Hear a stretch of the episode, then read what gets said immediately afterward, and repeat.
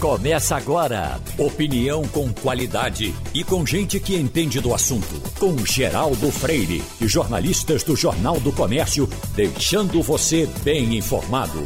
Passando a Limpo. Então, hoje é segunda-feira, hoje é dia 13 de setembro de 2021. O Passando a Limpo começa e tem hoje Eliane Cantanhede, Ivanildo Sampaio, Priscila Lapa e Wagner Gomes. Eu vendo aqui, Wagner, uh, Alisson, de Curicica, Rio de Janeiro, ele sempre participa dando opiniões aqui no Zap. E uh, essas coisas do ouvinte, que ele fica muito centrado lá, acompanhando o que cada um faz, é sempre bom levar a sério, que ele bota aqui, ó. Uh, a voz forte do sertão se cala o repórter que exalava sua alegria em anunciar chuvas no sertão e agreste de Pernambuco, que descansa em paz. Na verdade, ele me chamou a atenção para uma coisa que eu não estava me lembrando. Não tinha nada que fosse mais alegre do que a voz de Anchieta Santos, mesmo sendo um vozeirão pesado, anunciando chuva.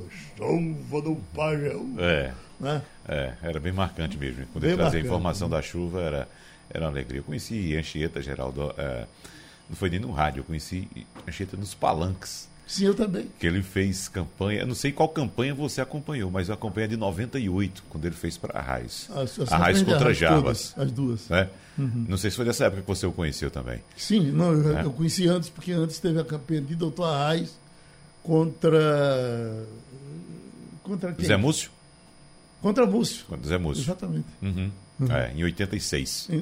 Ele apresentava os comícios do sertão e eu do interior, eu, eu, eu apresentava os da cidade. Uhum. Como ele apresentava melhor do que eu, ele vinha para a cidade nos grandes comícios, Sei. que eram os, os, de Bibiribe, de Casa Amarela, uh, de Santo Amaro, de, eh, da Dantas Barreto. Uhum. E aí a gente se encontrava nesses comícios. É, é. Uhum. e era interessante a estratégia, inclusive, porque utilizava um comunicador da capital e outro do interior. Uhum.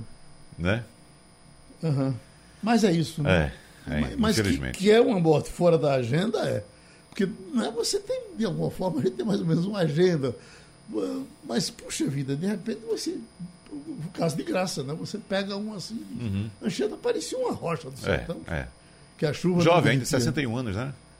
Eu, vi a informação de 62, pensava até que era menos. Eu também, ele não tinha aparência de 61 anos. Não reclamou nada de saúde, a única cirurgia que eu vi ele fazer, ele tinha um refluxo, fez uma cirurgia. Não é, deu, isso aí todo mundo tem. Todo mundo tem. É.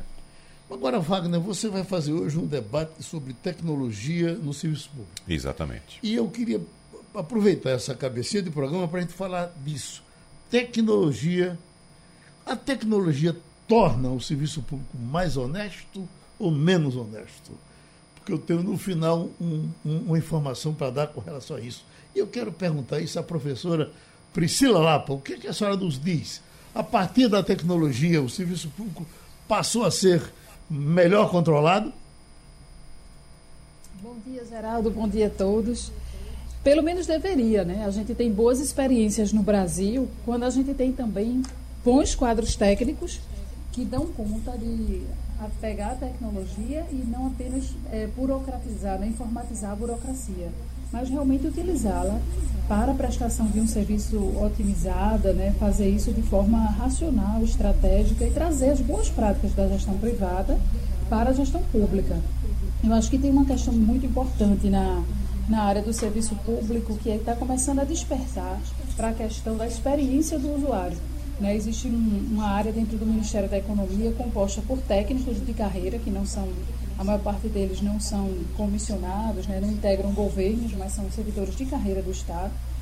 E esses servidores eles têm cuidado é, de fazer essa pauta da, da experiência do usuário em várias frentes, seja na área de abertura de empresas, por exemplo, seja na área de saúde é, trazendo o usuário cidadão para o centro da estratégia, uma coisa que a gente nunca viu, a gente não tem essa cultura ainda. Agora, daqui que isso chegue nos municípios, daqui que isso chegue nas regiões onde você não tem quadros técnicos para pensar essas estratégias e levá-las né, a, a, cabo, a trazê-las realmente para o dia a dia do cidadão, a gente ainda tem um longo caminho pela frente. Mas pelo menos agora a gente já começou a pensar isso, né, numa outra perspectiva, e eu acho que isso abre frente. E aí a tecnologia é inevitável. Muita gente não gosta de associar o conceito de, de inovação, de transformação de processo já à tecnologia, mas sem dúvida, quando você tem boas ferramentas tecnológicas, você consegue aprimorar de sobremaneira a maior parte dos serviços, né? inclusive integrando áreas, né? tirando essa camada de gordura que a gente no Brasil costuma ter para a prestação dos serviços públicos. Então, um caminho já existe, boas experiências no Brasil e no mundo a gente já tem. Falta agora a decisão política, porque isso obviamente escancara também uma série de outras questões que muitas vezes a cultura política não quer que as coisas aconteçam de forma otimizada, justamente para proteger né, certas questões culturais da nossa política. Ivanildo Sampaio, com a tecnologia, a, a mão humana foi pesando mais, eu, uh, desculpe, menos em diversas coisas a tecnologia foi tomando conta. Aí eu lhe pergunto, a, a, a, as decisões se tornaram mais corretas a partir dela? Bom dia, Geraldo. Bom dia, ouvintes. Bom dia, companheiros da bancada. Geraldo, existem grandes exemplos do serviço público que funciona extraordinariamente bem, inclusive usando a tecnologia para criar tecnologia. Eu vou lhe dar um exemplo. A Universidade Federal de Campina Grande. A Universidade Federal de Campina Grande é uma instituição pública de primeiríssimo mundo, é, com técnicos internacionais de várias nacionalidades, com equipamentos de primeiro mundo, com computadores que poucas universidades públicas têm, e produz mão de obra para o mercado muito, muito, um percentual muito alto dessa mão de obra sendo aproveitada no serviço público. Então você tem tecnologia produzindo tecnologia como um exemplo que deve ser seguido. É, Wagner, eu estou dizendo isso porque eu li recentemente uma página inteira sobre uh, uh, a Índia, o Detran da Índia. E dizem que o Detran da Índia, é, é, é, eu falo de Nova Delhi, uhum. era uma esculhambação que não tinha tamanho e é, é, por conta da roubalheira de funcionários, de diretores, de tudo. Que foi de um canto, foi no outro. A única forma de resolver. Depois, quando botaram a tecnologia, a, a parte política começou a reclamar: não, não está dando certo, não, não, vamos voltar para o que era. Voltaram uma vez, voltaram outra. A política não deixava que a tecnologia entrasse. A tecnologia terminou entrando, porque a única forma de não ter roubo no Detran foi usar a tecnologia. Porque enquanto deixou na mão humana, a mão manda botou para quebrar. Você fala do departamento de trânsito da Índia, de né? Que você está usando Detran, vamos separar você as coisas que aqui. Detran é aquele. Exatamente. Agora, Geraldo, o que acontece é o seguinte: você está cheio de instrumentos aqui na sua mesa que são instrumentos perfeitos para corrupção. Quais são os instrumentos? Papel. Papel né? A canetinha. Né? Papel, né? canetinha e carimbo. Tal do carimbo. Veja só, carimbo você faz em qualquer esquina um carimbo. Entendeu? Então a gente viveu muito tempo dependente do papel, do carimbo e da assinatura. Ou seja, era um ser humano que ia lá, que tinha que assinar, que tinha que carimbar e tal. Quando você monta tudo isso no sistema, é claro, o, o sistema tecnológico é imune à corrupção? Não, não é imune. Mas reduz em muito, muito, muito as chances de haver corrupção no serviço público. E tem a questão da eficiência também. Então, quando você, quando o cidadão passa ele mesmo a ter acesso ao serviço, ele mesmo a emitir a guiazinha dele, fazer o pagamento ali mesmo, sem precisar, sem precisar é, é, imprimir um papel para ir para qualquer lugar pagar. Ali, na, às vezes, na, na palma da mão mesmo, com o smartphone, ele resolve tudo, agenda, paga, bota o serviço que quer, sem depender de um intermediário, né, que aí onde entra o intermediário é onde entra também, abre as portas para a corrupção. Enfim, é uma, uma, uma mão na roda para o serviço público. É uma forma que o serviço público tem, sem dúvida, de aumentar a eficiência, a clareza e a honestidade, sem dúvida. E o papel você rasga, você queima, você joga para lá, você desiste dele. Com a tecnologia, o que entra no computador, de alguma forma, ele, ele, vai para algum arquivo. É. E aí lascou, porque é tanto que quando a Polícia Federal vai investigar alguém, ela de imediato já pega o celular, ela já vai nos computadores e já vai num rastreamento que talvez fosse impossível se fosse Geraldo, pelo papel. A gente vem acompanhando aí, ano após ano, os governos, tanto os governos estaduais quanto o governo central, anunciando sempre aumento de arrecadação. Né? Já percebeu isso? Aumento de arrecadação. Olha, o fisco aumentou a arrecadação, o fisco estadual, o fisco federal aumentou a arrecadação em X%. Aumentou, mesmo diminuindo a atividade econômica. Por que aumenta essa arrecadação? Porque hoje há um número bem maior de transações eletrônicas. Então, quem compra pela internet não tem como fugir do imposto. Quem vende também pelo meio digital não tem como fugir do imposto que já está ali, embutido ali. Né? Agora, diretamente, dinheiro vivo, isso aí é uma, uma maneira de burlar todo o sistema tributário. Então, a tecnologia ajuda e muito em todas as áreas do serviço público. Agora, repito, quando alguém quer fazer alguma trela, faz mesmo com a tecnologia. Né? A tecnologia vai, vai inibir muito, mas inibir demais. Você mas não é 100%. Tá, já lhe contei isso de um, de um prefeito do interior que eh, o, o, queria empregar um, um, cidadão e disse, bote, chamou o secretário e disse, bote ele como motorista. Aí, quando chega para o motorista, me dê sua carteira. Ele disse, não, não tenho carteira não. Aí ele ligou para o prefeito, prefeito, nosso amigo aqui que o senhor mandou para motorista não tem carteira. Bota ele para motorista da ambulância. da ambulância logo. da ambulância. e ninguém para. Porque né? da ambulância ninguém para para pedir carteira. É. Eu, eu, eu, é. Doutora Priscila, desde hoje que eu recebo aqui, gente, pelo Interativo, pedindo que a nossa bancada fale de como foi o movimento de ontem das, do protesto contra Bolsonaro. Eu vou dar uma opinião, pergunta e a senhora me contesta depois. Eu, na verdade. Sim não tinha nenhuma expectativa de muita gente na rua ontem. Primeiro, que o movimento era do MBL. O eleitor do PT, que segundo as pesquisas, o eleitor do candidato que está em primeiro lugar para a eleição, quase com o dobro do segundo colocado, que é Bolsonaro, o eleitor de Lula, uh, ele é muito mais adversário do, do, uh, desse movimento do que de Bolsonaro, porque esse movimento, ele, esse movimento foi contra o PT de forma eh, radical. Esse movimento foi a favor dos, dos, dos eh, eh, de, de Lava Jato, que num certo momento Bolsonaro jogou a Lava Jato para lá. Bom, então, e, e o eleitor do PT já se diz há muito tempo que é o eleitor que que sabe votar. Eu não estou dizendo que ele sabe escolher o melhor candidato, por favor. Eu estou dizendo que ele, ele sabe uh, o objetivo do voto dele, em quem joga o voto dele e por que joga. Sempre se disse isso com relação ao PT. Então, na verdade, a, a, o, o PT, a, eu constatei, inclusive, nos petistas que conheço, nenhum foi para a rua ontem. Ficou de cá, somente observando. E aí isso aconteceu aqui, isso aconteceu em todo canto. E aí nós tivemos aquela, uh, aquela porçãozinha de pessoas na rua, gente muito mais do movimento MBL, né? MBL. MBL. Movimento Brasil Livre. Movimento Brasil Livre. Acho que foi esse o pessoal que foi para a rua. O, o, o, verdadeiro eleitor do PT não foi. E como ele não foi, a cidade, as cidades estiveram esvaziadas, porque o eleitor do PT, a essa altura do campeonato, ele não quer impeachment, ele não quer fora colo. Ele quer que Collor fique. Fora Bolsonaro. fora Bolsonaro. Ele quer que Bolsonaro fique para Lula engolir hum. quando chegar a eleição. Porque senão pode acontecer uma coisa diferente. uma terceira via poderia aparecer. Aliás, Bolsonaro foi a terceira via da eleição passada. Por gentileza, doutora Priscila. Pois é, Geraldo. A gente tivesse um adjetivo para dizer do movimento de ontem, eu diria que foi xoxo, né? Foi aquele movimento que não mobiliza as massas.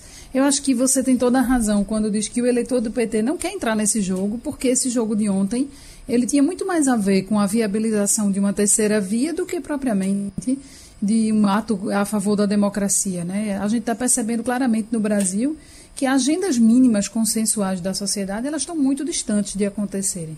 Né? Antigamente a gente dizia assim, ah, pela democracia vai todo mundo para a rua. Não tem mais tema que leve todo mundo para a rua. Né? A, situação é de, de muita divisão, de muita dissensão política e isso favorece sim quem está no governo. Né? Quanto mais dividida tiver a oposição, né, isso não necessariamente, né, a gente tem um longo caminho ainda pela frente para o processo eleitoral, mas vai deixando muito clara que essa ideia de que uma terceira via é inviável, de que uma terceira via não decola E fica também claro que ainda existe muita força de mobilização no PT, que sem o PT presente, você tem muita dificuldade de fazer a mobilização das massas pela via da oposição.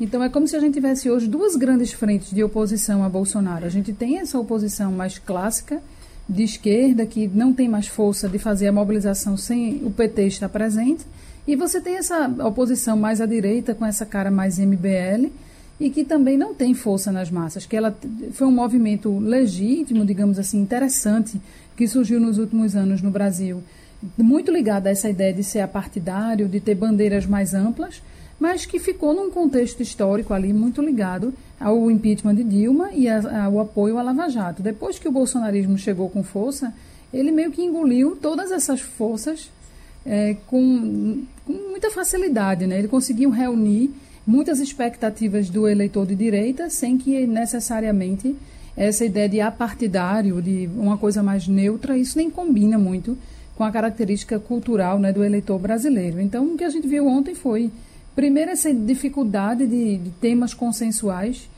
Durante toda a semana eu recebi vários comentários nos grupos que eu participo com, com cientistas políticos, com analistas, uns defendendo que era hora de unir todo mundo, outros dizendo, não, mas não tem como juntar água e óleo, não tem como juntar PT com MBL, que são forças políticas radicalmente distintas, que vêm de origens muito distintas e que têm, uma, por sinal, uma mágoa né, estabelecida entre os dois.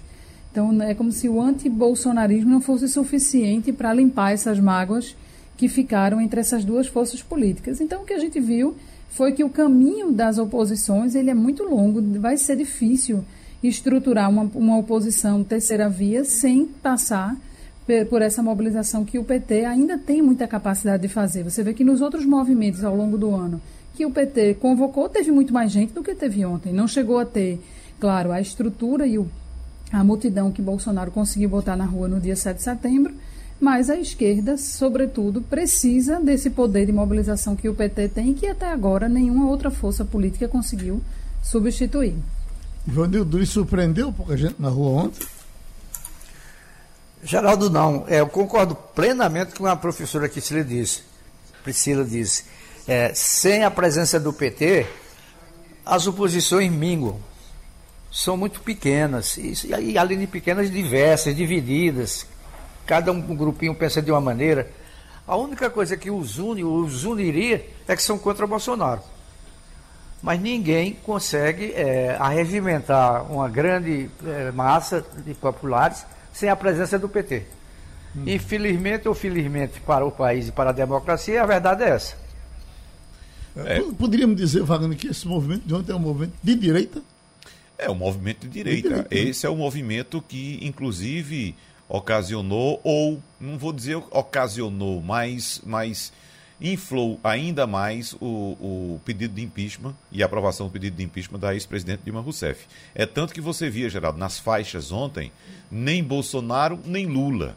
Então é um movimento, ou é um movimento que é contra os dois hoje. Mas mesmo assim, além disso, foi um movimento que apoiou Jair Bolsonaro em 2018. Esse movimento, além de participar dos protestos todos pela, pela deposição de Dilma Rousseff, apoiou Jair Bolsonaro e muitos atores importantes desse movimento estiveram no palanque de Jair Bolsonaro. Então, o PT não pisaria de forma alguma nessa manifestação. Esse MBL inteiro deve ter votado em Bolsonaro. Sem dúvida. Ou votou nulo. Sem dúvida. No PT, no, no, no o candidato do PT não votaria de jeito E muitos integrantes do movimento foram eleitos defendendo Bolsonaro, Exatamente. como, por exemplo, o deputado federal Kim Kataguiri, que hoje é oposição. Né? Exatamente. Uhum. Que hoje é oposição. Então, o PT jamais pisaria. E os partidos que concordam com o PT também não foram. Agora, o que é que se pede numa mobilização dessa? Agora, em São Paulo, Ciro Gomes andou por lá. Ciro Gomes foi lá, fez um. um... Mas, mas, Ciro tá, tá naquela, né? Ele tá entrando em qualquer vácuo que apareça para ele. Apareceu mas... Dória, Dória dançando, que gracinha. Ah, foi? Ele dançou, foi? foi. Não, não, vi só um flashzinho dele, uhum. não, vi, não cheguei a pegar ele dançando, não. Mas assim, foi inclusive criticado pelo fato de querer se viabilizar, Dória, estou falando, querer Sim. se viabilizar candidato à presidência da República e participar de um evento esvaziado, inclusive na terra dele, lá em São Paulo. Então ele foi bastante criticado por isso aí também. Agora, de fato, como disse a professora Priscila Lapa, sem o PT você perde a capacidade de mobilização. O que tivemos no 7 de setembro? O 7 de setembro foi uma movimentação que aconteceu somente naquele dia? Não. O 7 de setembro foi construído por mais de dois meses pelo próprio presidente da República, que fez motocicletas de norte a sul nesse país, convocando as pessoas para o 7 de setembro. Além do no 7 de setembro ainda tivemos participação de empresas do agronegócio, tivemos participação de igrejas do, do, do segmento evangélico, que levaram seus fiéis também. Mesmo não tendo, assim, descaradamente a participação de forças militares ou de integrantes das forças militares, esses militares que não puderam participar têm seus parentes, enviaram seus parentes para, para esses eventos e ainda tiveram contratações de ônibus, de caravanas para levar até as manifestações. E depois uma propaganda que, que ninguém teve, muita gente talvez nem soubesse desse movimento de ontem. Exatamente. O outro não, é, o outro é. foi, foi. É, a minha vida está em jogo. Inclusive, né? para você ter ideia, ter, marcaram uma, uma manifestação também pró-Bolsonaro ontem em Brasília. E não foi ninguém. Uhum. Porque também não teve essa divulgação e esse apoio todo pró-Bolsonaro. Não foi só a uhum. contra, não. Teve a contra e teve essa, é, essa a favor que praticamente ninguém apareceu nessa manifestação. Murchou mesmo. Levando em conta de que o, o, o, o que se disse sempre, que o eleitor de Lula transcende o PT, tá certo? É, é, é, é o PT e mais algum.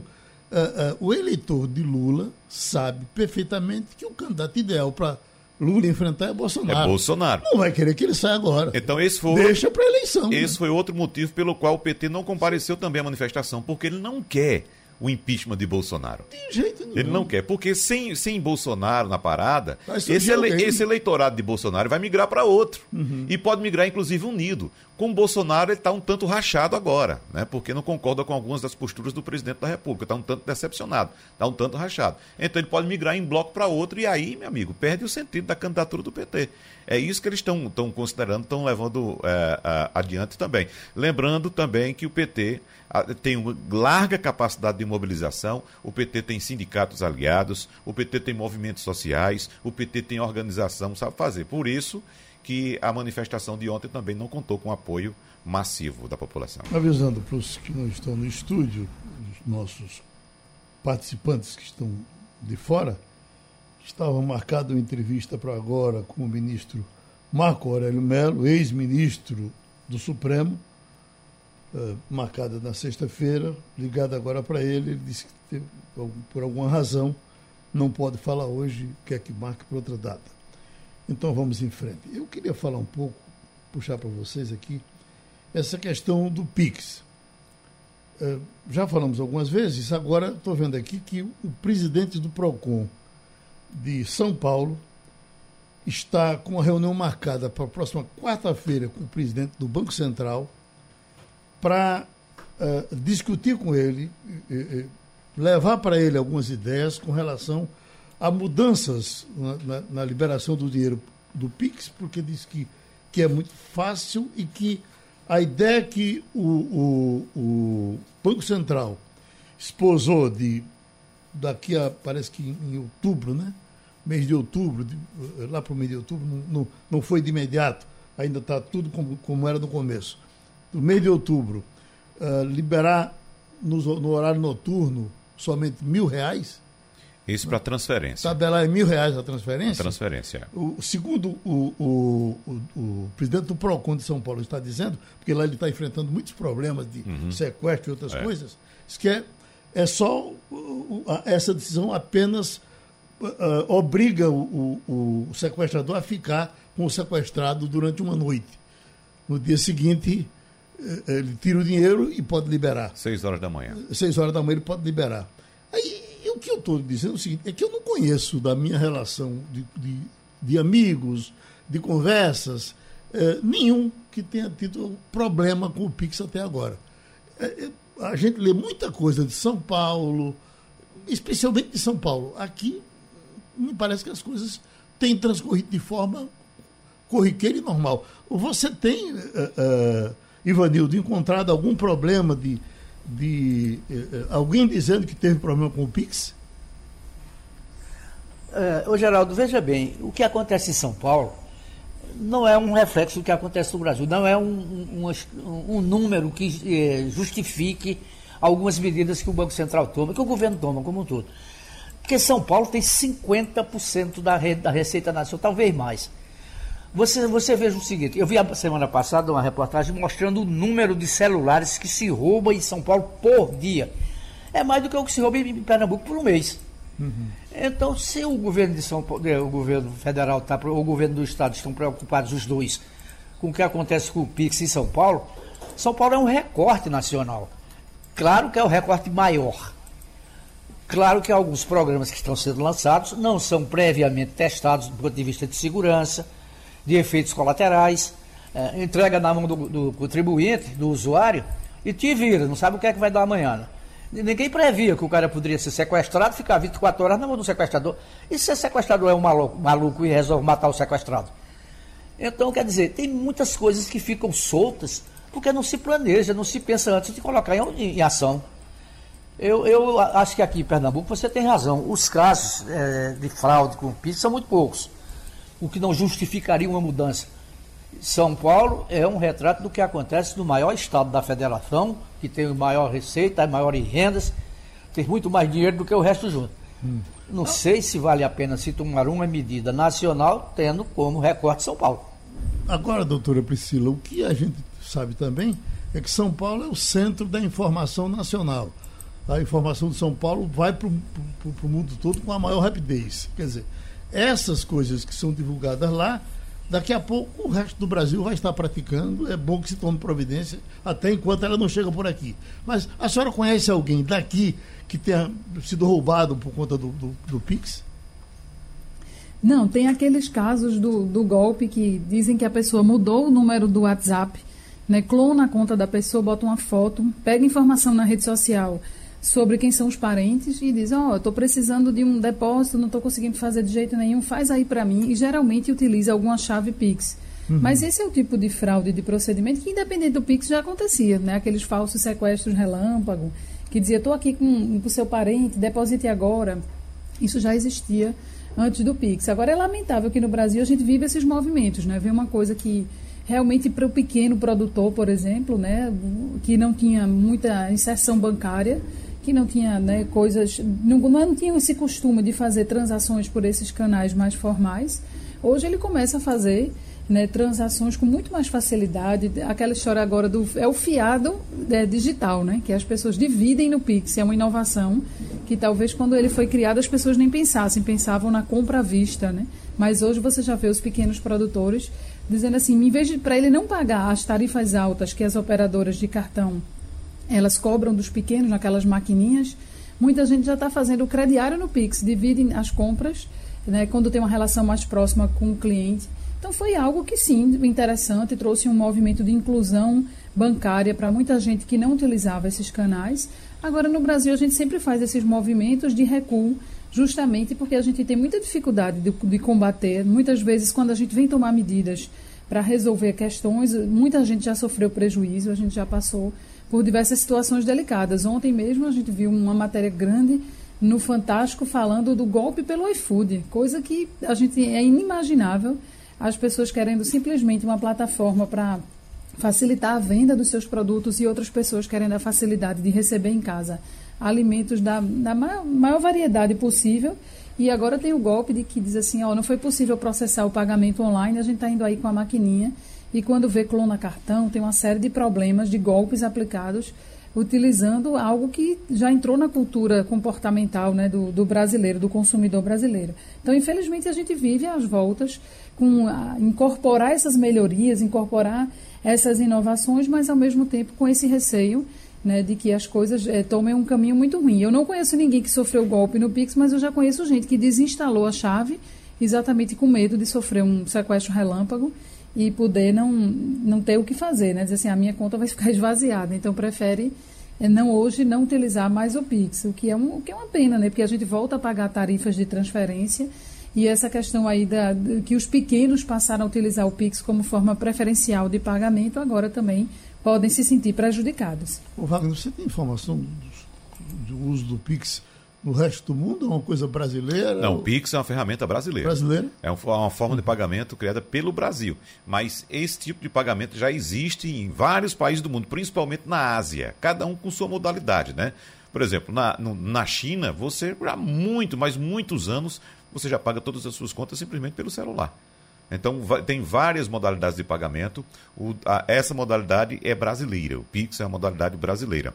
Mas, Geraldo, é bom que se diga o seguinte: nós estamos diante de um problema de segurança pública. Então, a tecnologia vem para ajudar as pessoas. Se há sequestro, relâmpago, crime dessa natureza, isso é uma questão de segurança pública. A gente não pode jamais permitir que a tecnologia seja uh, atrapalhada por causa de um problema de segurança pública que nós temos. E você disse muito bem. Hoje, São Paulo está eh, concentrando esse tipo de crime, mais que dobrou o número de sequestros relâmpagos em São Paulo. Mas, como você disse, começa em São Paulo, depois começa a se espalhar pelo país. Também não conheço ninguém que tenha sofrido algum tipo de problema com o Pix, especificamente aqui, de sequestro relâmpago, alguma coisa desse tipo mas é bom de, de, deixar as autoridades em alerta que isso pode acontecer também, evidentemente. É, eu acho que é bom que se encontre uma solução criativa e vão encontrar, né? Para que a gente fique usando e, e, e com é. o menor risco possível. O que está né? se chamando a atenção agora, Geraldo, é para o Pix Saque. Que o Banco Central está autorizando também agora o Pix Saque. Ou seja, você pode ir no estabelecimento, a banca de revista que você compra seus jornais, por exemplo. Sim. Você pode lá estar tá sem dinheiro, olha, eu quero fazer aqui um saque pelo Pix. Você faz um saque lá. Uhum. Entendeu? A vantagem qual é para o usuário? Você não paga taxa. Que quem faz saque no caixa automático, ou tem já um pacote no banco que permite aquele saque, ou você paga por saque. Paga uma tarifa por saque. Para esse pessoal que gosta de andar com dinheirinho no bolso? Né? Isso. Para sacar, né? Exatamente, para sacar. Eu até questiono, mas por que você vai para sacar? Deve, deve ser, deve ser para alguma coisa muito específica uhum. sacar o dinheiro. Porque se você pode pagar com Pix, por que você vai sacar no Pix para pagar alguma coisa para andar com dinheiro no bolso? Para dar é esmola, né, pô? É, não, eu, Você não dá esmola? Geraldo, é até interessante também. É até interessante também. Eu vou dar essa dica agora para as pessoas. É quem pede esmola. É quem pede esmola. Quem está nos sinais. Porque é o seguinte, as pessoas. Como meu Pix. Exatamente. As pessoas estão, estão nos sinais e os carros param, aqui no Recife especificamente, eu, eu, raramente encontro alguém com a janela aberta no sinal. Raramente, todo mundo fechado. Então você que é artista, que está na rua fazendo aquelas, aqueles malabarismos todos, coloque um cartazinho. Aquele, aquele pessoal está dizendo que está desempregado, né? Você abre uma conta digital, não paga nada para abrir uma conta digital. Evidentemente que nem todo mundo, nessas condições, tem a possibilidade de ter um, um smartphone, mas pede a alguma pessoa, um parente, um amigo, bota lá seu Pix e a gente pela janela mesmo vai dar um real, dois reais, cinco reais ali, entendeu? Sem poder, Muito sem precisar abrir. Você, no caso de Wagner, meu, meu prezado ouvinte que está querendo um dinheiro a mais, não precisa nem ir para a rua pedir, mande para casa dele. Já estamos com a Eliane Cantanhede, hoje temos para conversar com você Wagner Gomes, Priscila Lapa e Ivanildo Sampaio, Eliane. Eu estava com uma pergunta aqui que ia fazer o ministro Marco Aurélio, que tinha marcado uma conversa com a gente hoje, mas pediu para marcar para depois. É uma manchete que eu leio. Conversa de Bolsonaro com Moraes gera preocupação na Polícia Federal sobre inquéritos que miram o presidente. Mas parece que são, são sete ou oito inquéritos. E, eh, pelo que eu entendo aqui, a partir dessa conversa do, uh, uh, patrocinada pelo ex-presidente Temer, colocando o ministro Moraes para conversar com o Bolsonaro, uh, o pessoal da Polícia Federal ficou com uma pulga atrás da orelha, dizendo, que conversa foi essa e como é que nós vamos trabalhar agora depois dessa conversa. Você que, que é mestre em bastidores, tem alguma informação? O que é que esse povo conversou, Eliane? Oi, Geraldo, colegas, ouvintes. É, Brasília está uma montanha russa e o presidente Jair Bolsonaro está uma montanha russa. Num dia chama o Alexandre de Moraes de canalha, no dia seguinte diz que ele é um bom jurista, um bom professor. Enfim, tá uma confusão danada. Agora, é, primeiro são quatro inquéritos uhum. contra o presidente Jair Bolsonaro no Supremo. Né? Ele é investigado no caso das fake news, no caso dos. É, no caso ali da interferência política na Polícia Federal, é, no caso do vazamento de informações, é, são quatro. E tem mais um que é no, no TSE, por causa daquela fake news contra as uh, urnas eletrônicas. E hum, eu conversei na semana passada com o presidente, ex-presidente Michel Temer, e o presidente Michel Temer disse que estava feliz da vida lá, tranquilamente em casa em São Paulo, na quarta-feira, quando o presidente Bolsonaro ligou. Era por volta das 8 horas da noite, mais ou menos. Aí o Temer falou com Alexandre de Moraes, né, conversou com Alexandre de Moraes e o Bolsonaro voltou a ligar no mesmo dia às 11 horas da noite para saber como é que estavam as coisas. E o presidente, eh, ex-presidente Temer estava com, com o Moraes e passou o telefone para o pro Alexandre de Moraes. Logo, Alexandre de Moraes e Bolsonaro conversaram. E essa conversa, segundo eu soube, foi muito institucional, formal. Uhum. É, foi assim, olha, o presidente, boa tarde, boa noite, né? E o que que os dois, o Bolsonaro e o Alexandre de Moraes, falam para o Temer? Primeiro, que não é nada pessoal. O Alexandre de Moraes disse: Eu não tenho nada pessoal contra o presidente Bolsonaro e os filhos dele. E o presidente Bolsonaro diz também: Olha, não tenho nada pessoal contra Alexandre de Moraes. É, depois, o ministro da Justiça, o Anderson Torres, foi conversar com o Alexandre de Moraes em São Paulo, ficaram horas conversando, não vazou nada dessa conversa, mas minhas fontes do Supremo lembram que, além de fazer a ponte do Alexandre com o Bolsonaro, o Anderson Torres, o ministro da Justiça, tem interesses pessoais no Supremo, porque ele é alvo de dois inquéritos, duas investigações do Supremo, o próprio Anderson Torres. Primeiro, pelas fake news, porque o Anderson Torres estava com o Bolsonaro no dia da live, é, acusando as urnas eletrônicas de fraudes, papapá, nunca foi confirmado, coisa nenhuma, era uma fake news. E a segunda, vazamento de documento sigiloso da Polícia Federal. Aí você me pergunta, Geraldo, objetivamente, se a Polícia Federal está preocupada. Todo mundo acha o seguinte, que o Alexandre de Moraes tem essa cabeça dele policial, né? E que ele não vai arredar pé. Ele vai fazer tudo direitinho. E ele já disse para o Temer. O Temer é que indicou ele para o Supremo. Ele foi ministro da Justiça e Segurança Pública do Temer. Eles são ligados. E o Alexandre de Moraes disse para o Temer: olha, eu não vou perseguir o Bolsonaro, não vou fazer nada fora dos, do certinho. Agora, vou seguir a jurisprudência, vou seguir a Constituição. E uhum. essa semana a gente vai ter aí o teste, né? Como será o Supremo em relação ao Bolsonaro? Será que vão abaixar a bola? Vamos, será. Será, Geraldo? Será, né? Agora, Helena, você veja, essa coisa de falar, às vezes, fora das, das quatro linhas da decência, e, para onde é que elas vão? Tem aqui Julião dizendo: esse Alexandre de Moraes era advogado do PCC. O que é que vocês acham que ele é? Mas deixa isso para lá. O Wagner Gomes. Eliane Cantaede, dando uma olhadinha hoje no estado de São Paulo, me deparei com um nome que acho que devido a todas essas turbulências que a gente acompanha no dia a dia, a gente acaba esquecendo nomes de algumas pessoas, né, Eliane? E me deparei com o nome do ex-deputado Alberto Fraga, que concedeu uma entrevista ao repórter Vinícius Valfre. E a, interessante porque ele que era muito amigo de Jair Bolsonaro, inclusive no plenário, eh, quando era deputado junto com Bolsonaro, sentavam os dois sempre lado a lado, trocando ideias e tal. E ele agora aparece como um, um cordial desafeto do presidente da República, Jair Bolsonaro, e tudo isso gira em torno da morte da esposa dele, Mirta, que tinha 56 anos e faleceu em decorrência da Covid-19.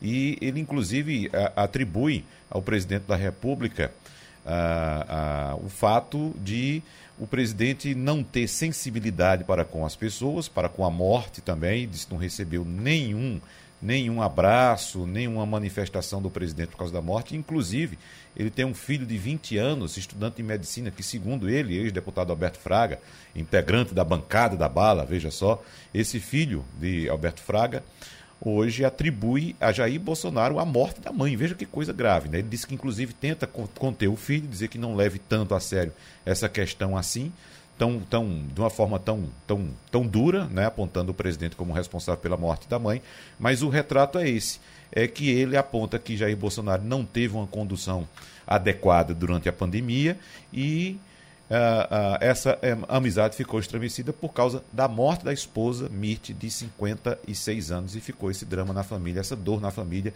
igual à dor da fam das famílias de 500 e quase 590 mil pessoas pelo Brasil afora, Helena. Mas por falar em, em, em CPI ou em Covid, vamos lembrar da CPI também que retorna hoje, inclusive com um provável relatório já de juristas, entre eles o jurista Miguel Reale Júnior, não é isso? É, uh, essa questão do Alberto Fraga é preciso contextualizar, sabe, Wagner? Porque o Alberto Fraga, que é, ele não é apenas da bancada da bala, é, é um dos líderes da bancada da bala, e ele era, como você disse, muito próximo do presidente Bolsonaro. É, a, o que traumatizou muito a família foi a morte da mulher dele, de Covid. Aí eles sentiram na pele que não é uma gripezinha e como o governo é, Bolsonaro desprezou e como o próprio Bolsonaro dizia: ah, eu não sou coveiro, ah, morreram tanta gente, ah, eu não sou coveiro, o que, que eu posso fazer? E ele continua contra a máscara, é, nunca tomou vacina, contra isolamento. Então, isso é um fator do afastamento do Alberto Fraga, do seu velho amigo é, Jair Bolsonaro. Mas tem um outro lado dessa moeda, porque o Alberto Fraga imaginava que ia ser ministro da Justiça, que ia ser secretário disso, secretário daquilo, que ele ia ter algum papel de destaque no governo do amigo e nunca teve. Ele foi escanteado. Agora, daí a ser escanteado o Bolsonaro podia ter dado um telefonema para o amigo que perdeu a esposa, né? E isso que o filho, que é estudante de medicina, diz do Bolsonaro é que boa parte da população brasileira diz e que a comissão de juristas é, da CPI da Covid, que é liderada pelo ex-ministro da Justiça Miguel Reale Júnior, também diz. É, uma coisa é o Bolsonaro falar besteiras, não agir tal. Outra coisa é a tipificação do crime. A comissão de juristas foi criada pela CPI exatamente para tipificar o que, que é crime. E o Miguel Reale Júnior, por exemplo, já me disse, Wagner, que um dos crimes que pode ser atribuído ao presidente Bolsonaro é o do homicídio comissivo em série. O que, que é homicídio comissivo em série?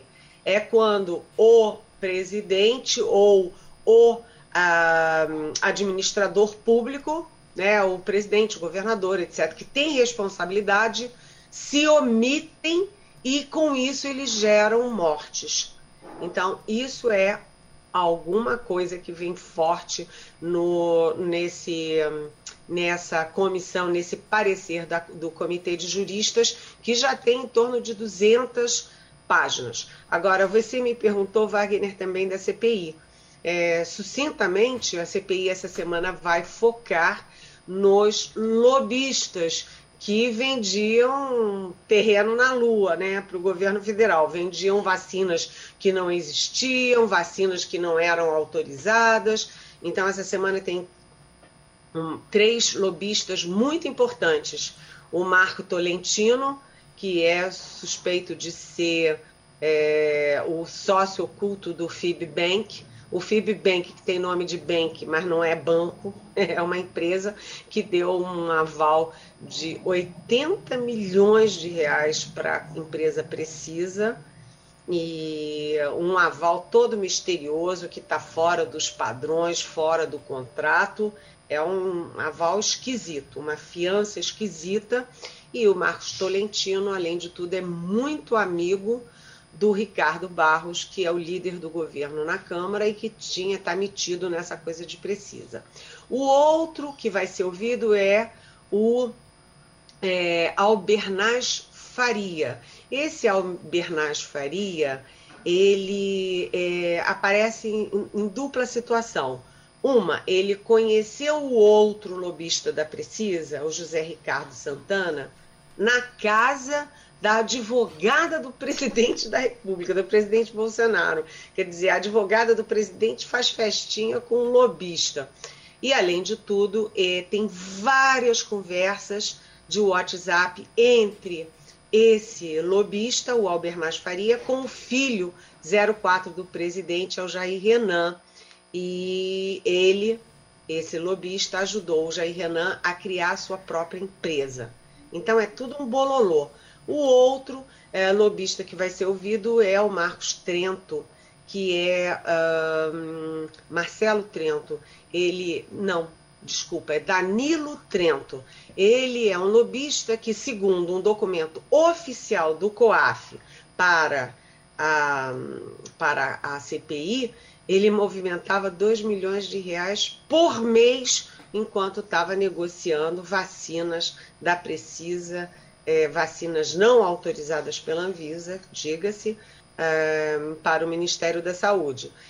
Então, essa semana o foco vai ser nos lobistas, lembrando que a CPI está na reta final e pode apresentar o seu relatório final ainda em setembro.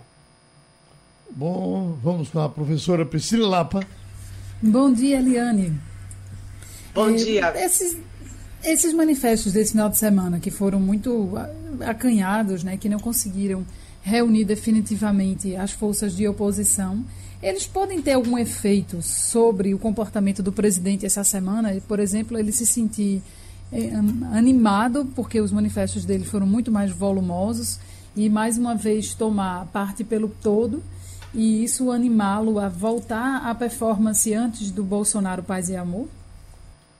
Oi, Priscila, excelente pergunta. É o que todo mundo aqui em Brasília está se perguntando. Na verdade, isso aí foi um racha, um racha é, bobo, né? É, a oposição e as esquerdas são muito é, ideológicas e ficam em discussão sem fim. É, na verdade, o que precisava nesse momento, né, a oposição para funcionar como oposição, é juntar todo mundo, juntar todo mundo e ir para a rua mas é, houve um racha. Nove partidos se reuniram na semana passada é, para articular esse ato. E aí o PT e o PSOL disseram que não iam porque o MBL e o Vem para a Rua, que foram os movimentos é, é, que levaram gente para a rua contra a presidente Dilma Rousseff, é, eles estavam fazendo um, um, uma manifestação contra Lula e contra Bolsonaro, contra os dois. E aí esses partidos se articularam e conseguiram arrancaram do MBL, do Vem para a Rua, que tirariam Lula. O movimento seria só fora Bolsonaro, concentrado em fora Bolsonaro. O Partido Cidadania, Priscila, inclusive criou um slogan que é, é fora Bolsonaro, é, 2022 fica para depois, dizendo o seguinte: junta todo mundo e depois cada um vai e, e, e, tem seu candidato e faz o que quiser. Mas o PT e o PSOL não aceitaram e, e aí o movimento foi muito minguado. Os bolsonaristas estão fazendo a festa na internet, comparando os movimentos muito poderosos pró-Bolsonaro contra os movimentos é, minguados, é, os movimentos pró-Bolsonaro poderosíssimos e os contra-Bolsonaro minguadinhos, fraquinhos. Então, quem lucrou com esses atos de domingo foi o Bolsonaro. Será que ele vai mudar e voltar ao ataque? Acho difícil, porque quando ele atacou o, o Supremo, atacou Alexandre de Moraes e o Barroso, a bolsa caiu, o dólar subiu, os caminhoneiros ameaçaram parar o país. E tudo isso, como disse o, o Temer me disse que disse para o Bolsonaro, isso cai no colo do Bolsonaro, né? É, parar o país, desabastecer o país, aumentar a inflação, é, derrubar o PIB, isso é contra o Bolsonaro. Então, o Bolsonaro, além de ter as, a questão dos das manifestações de rua, Priscila, o Bolsonaro também tem que cuidar da economia. Ele viu que a ação deletéria dele estava atingindo o próprio governo dele. Então, acho que ele vai tentar a moderação mais um tempinho, não sei é quanto tempo. Ivanildo Sampaio. Bom dia, Eliane. É, o Estadão publicou nesse final de semana uma reportagem mostrando que um número cada vez maior de políticos passou a frequentar o Palácio do Jaburu, que é a sede da vice-presidência. Eu pergunto a você, já se especula em Brasília a possibilidade de o general Mourão ser candidato a presidente é, por algum partido, ainda que não seja o que ele, é, a qual ele é filiado, filiado hoje? Olha, Ivanildo, é, o presidente Bolsonaro, além dos quatro inquéritos lá no Supremo e da possibilidade de impeachment, ele tem o problema do TSE. No TSE, a questão é que é a chapa. Se houver alguma coisa contra o Bolsonaro, é contra o Bolsonaro e o Mourão, é contra a chapa dos dois. Né? Mas fora o TSE, os outros processos são contra o Bolsonaro, não contra o Mourão. Então, se na eventualidade, ninguém trabalha muito nessa, nesse cenário, mas ne, no cenário de haver um impeachment ou haver um processo por crime de responsabilidade é, no Congresso Nacional, quem assume é o Mourão. Então, os políticos já percebendo que o impeachment, a palavra impeachment, cresceu muito uh, nos últimos tempos, principalmente na semana passada, aí eles já fazem fila lá no Jaburu e lá na vice-presidência, que é anexa ao Palácio do Planalto, para saber o que, que o Mourão está pensando. É a do Mourão.